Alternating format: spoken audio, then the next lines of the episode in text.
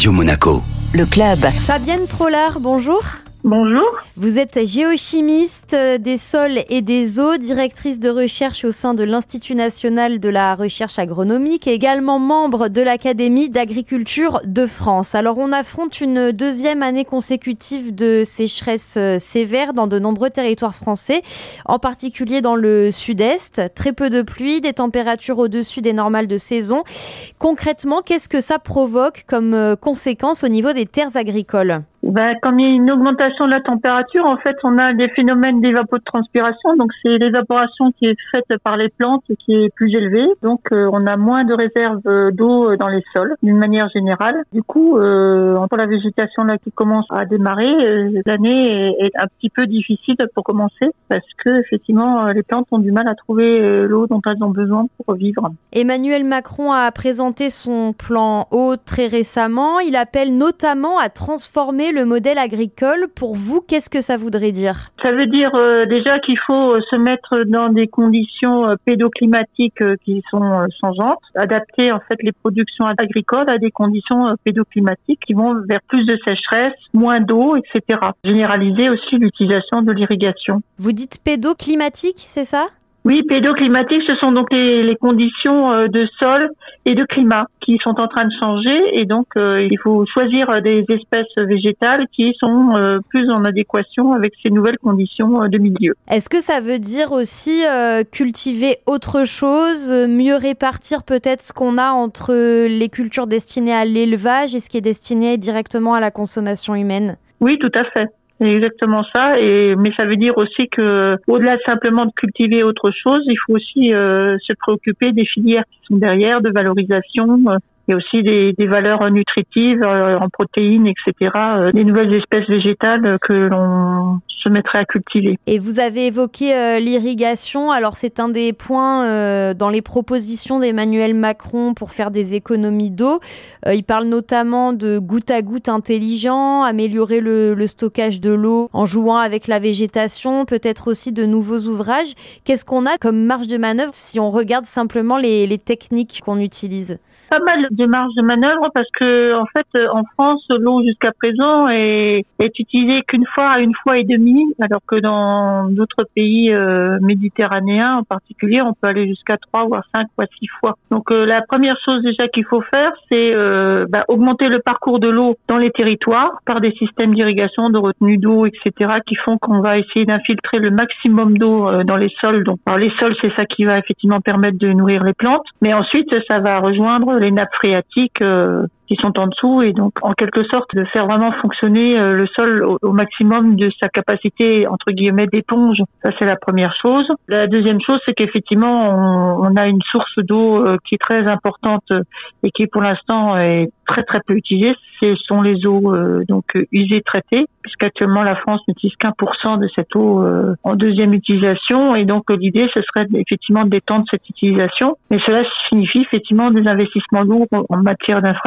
puisque actuellement des eaux qui sortent traitées des stations d'épuration sont rejetées directement dans le milieu naturel et il n'y a pas de circuit secondaire d'utilisation de ces eaux pour l'instant. C'est l'un des points, arriver à 10% de réutilisation des eaux usées contre 1% aujourd'hui. C'est faisable, arriver à 10% en 2030 Tout est une question d'investissement euh, sur les moyens d'avoir ces circuits secondaires d'utilisation de ces eaux.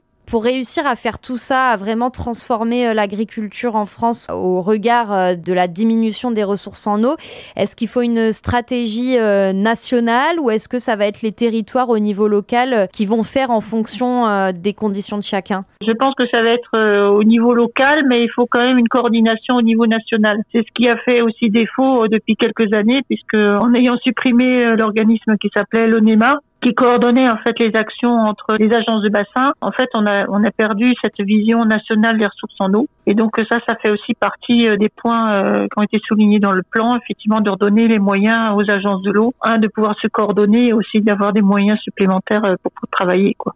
Vous, vous l'accueillez plutôt euh, positivement, ce plan? Vous pensez qu'on on prend les choses par le bon bout? En tout cas, c'est une bonne amorce parce que jusqu'à présent, euh, je vais dire que la situation concernant l'eau était particulièrement bloquée depuis des années et notamment par les grands traiteurs d'eau parce que eux, tout leur intérêt était de vendre de l'eau potable. Et euh, toute initiative que ça vienne de la recherche ou des agences de l'eau pour essayer de diversifier l'utilisation de l'eau était, était bloquée pour des raisons législatives. Il faut quand même savoir que ce n'est que depuis 2017, par exemple, que les gens ont le droit de stocker de l'eau de pluie et dans des citernes pour les utiliser dans leur jardin. En Allemagne ou en Belgique, ça fait 30 ans qu'on construit les maisons avec des doubles circuits d'eau, avec euh, chacune équipée de citernes qui récupèrent les eaux de pluie et celles-ci sont utilisées euh, à des usages non alimentaires comme les toilettes, euh, les machines à laver, etc.